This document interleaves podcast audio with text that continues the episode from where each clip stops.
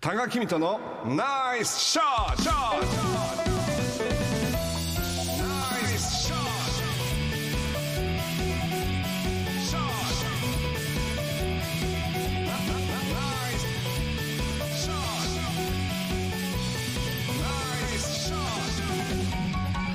このコーナーは多賀さんが普段気になることや伝えたいことをお話ししていますポッドキャストで配信中。スマホやパソコンでポッドキャストのアプリをダウンロードしてお楽しみください。富さんありがとうございます。ちょっと咳込みそうになって。いや。ちょっとあのちょっと花粉を下げたんですけど喋ろうとしたんです。ごめんなさい。咳込みそうになったけど咳出なかった。ごめんなさい。失礼しました。可愛らしい方です。可愛くもなんとも申し訳ないです。あのお願いします。このまあお盆の季節が近づくと。あの前もお話ししたことあると思うんですけどもあまあ小中高大学と僕らまあ生きてくるとあの同窓会っていうのがあったりですね、はあのまあ仲いい友達が集まろうとか帰省したら会おうぜっていう小グループもあると思うんですけどもまあ逆にあのあの節目の年ですね僕の場合はまあ還暦を迎えると、まあ、なおさらそういうグループがあの声をかけていただけるという、まあ、ありがたいんですけども今まであんまり出たことがないんで。あんまり覚えてないし中学とかも小学校なんかはまあちょっとどうかなと思ってたんですけども、まあ、今回ちょっとあの、まあ、もう勇気を出してお邪魔することにしてですね。行った。行くんですよこの日曜日に。あこ今度？はい。えあのマリンシティ宇野中学校の60歳のやつにね、まあ行くことにしたんですよ。でまああのこれはどういうことかと考えると、まあ、その先このあと僕があのどういう生きていくか、まあ、一回、まあ、あの昔の友達と話してみるのもいいかなと思ったんですけどもあのそうこう考えてると人との付き合いというものがまあ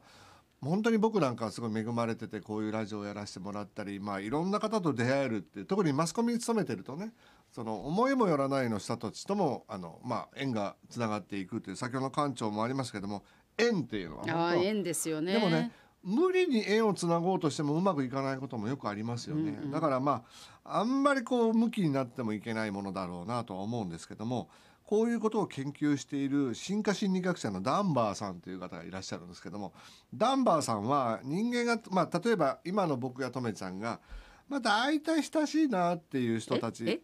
会いたし。あ親しい。あ親しい。親しくまあ話ができるような今の生活の中では大体15人。ああそんなにいるかな。うん、そう。ただ特に親しくなると5人でそれがまあ普通なんだということなんです。ただ1年間を通してまあまあとめちゃんとか、まあ、僕ら仕事柄もうちょっと多いかもしれないけど1回ぐらい連絡取るような人たち、ねまあ、例えば、まあ、同窓会やるから来いよって声かけてくれる人もカウントすると大体その、まあ、た1年に1回しか連絡しないような人たちも含めると平均すると150人なんですって。うん。そんなにいる？あのでも多分トメちゃんもっと多いと思う。いや私ゲいない。ゲストゲストとかも入れたりしたら。ね、ゲスト入れるの？もうまあ入れたりしたらもっと多いじゃない。それ社員だけでもいっぱいいるわけでしょ？ああ社員。立ち話するでしょ？だからあ社会生活してる僕らっていうことで。なるほどなるほど。そういう人たち入れると150人。大体みんな社会生活あしてる人はそれそうかも150人っていう数字をダンバーさんが統計学で見つけ出した。これがダンバー数っていうんですよ。だからまあダンバー数150っていうのはまあ世界標準に今なっているんですけどただダンバーさんが考えたのはそのまあ150との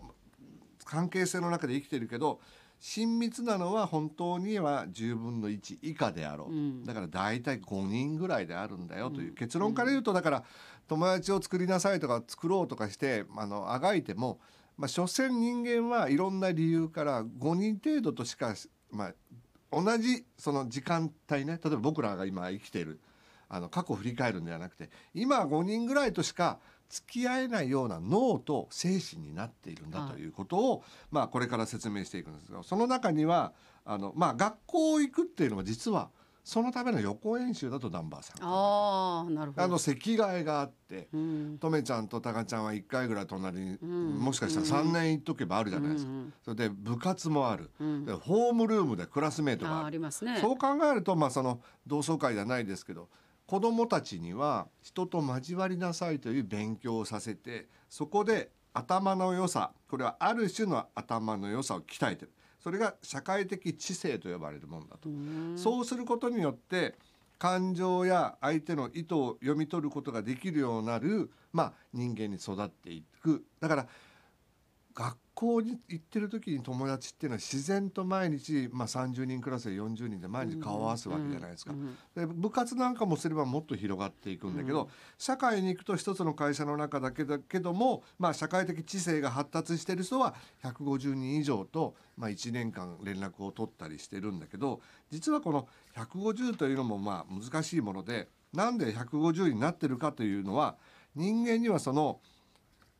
社会的知性にも限界があるっていうふうに言ってる。そのそれを妨げてるのも人間の精神とまあこれももう一つの社会的知性だっていうふうにダンバーさんは言ってるんです。あの人間は親密な関係を持てる人は15人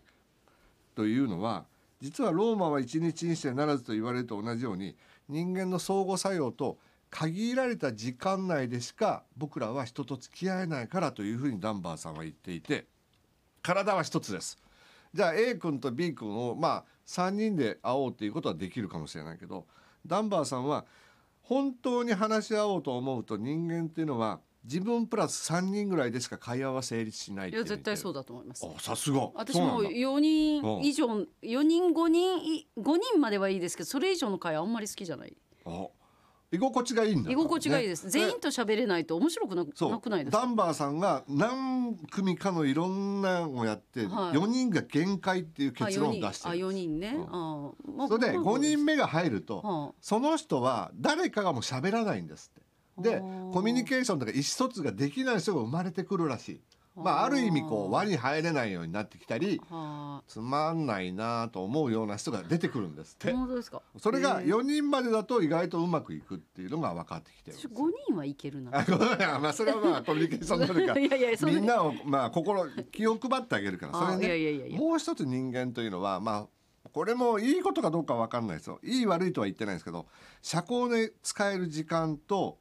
等しく使える時間っていうのはまあ限られててみんなに平等に接する素敵な人になれたらいいんですけど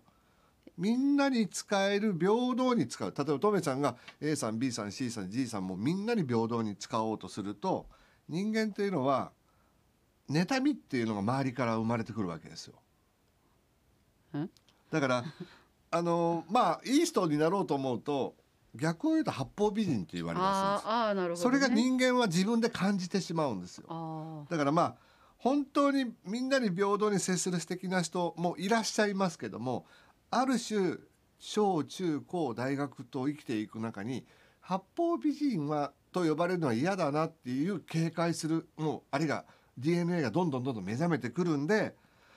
親しい人と親しくなりたいという風になっていくらしいですわ。あそうですよ、うん。だだから減っていくんじゃないんですかそうなんですよ。だから私たちは少数の人としか親密な関係を結ぶことが難しくなるという、とそれともう一つは人間関係には常に友好的な関係と逆があるんです敵対的な関係っていうのは必ずいる。あまあ、この人あんまり好きじゃない。あそうなると人間っていうのはその社会的知あの知性って言いましたね、はい。その知性にあるのは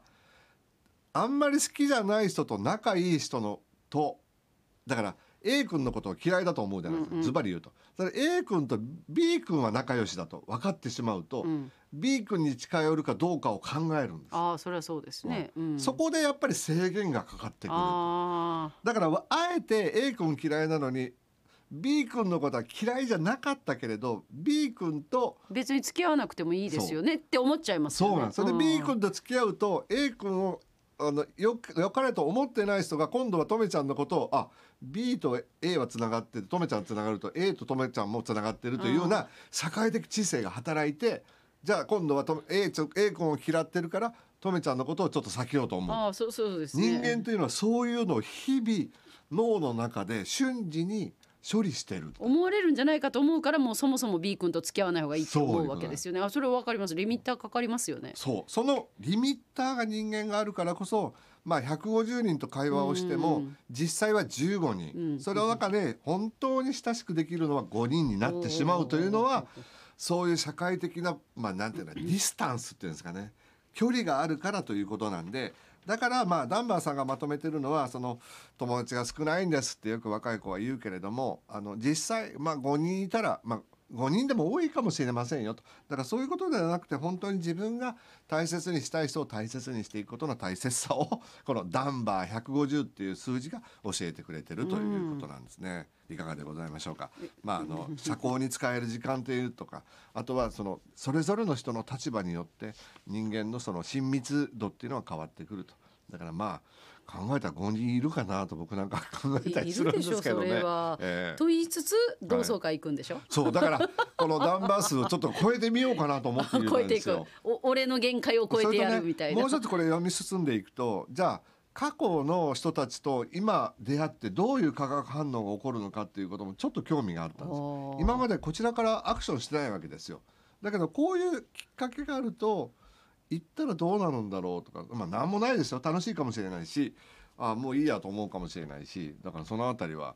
皆さん同窓会ってなんか化学反応あったら教えてほしいしはいあのいやもうそれは最高だよっていう方いらっしゃるかもしれなはいい。トミーさんも意外と行きづらいでしょ？いや行きづらくない。行かないだけ。行きたくないだけい別に。やだから俺もどちらかというとそうだったんだけど。はい。行ってみるんですね。今宇野中学の同級生の人ドキドキしてますよ。いやいや行きますよ。た多賀さんそんな目で来るわけ？みたいな。いろいろ悩むんですよやっぱり人付き合いって。ああそうか。それだけでもあのすごく声かけてくれた人もいらっしゃるし幹事のみんなもね頑張ってくまあれてるから。一回ゼロで楽しんできてくださいよね。ただ出るかどうかで結構悩んでいろいろ本を読んだりして。あでも出るんでしょ？出るん出ます。ダンバーさんを調べていかない方が良かったんじゃないですか？だけど確かにだと思うんですよ。A と B の関係を知ってると A は嫌いだけど B はそうでもないっていう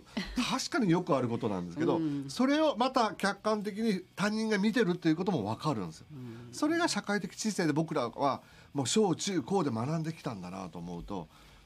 どんなどんな気持ちで同窓会行くんですか？面白いなと思いながらみんなあの楽しくあの笑顔で話しましょうね。ということで、えー、大輝みなナイスショットでした。はい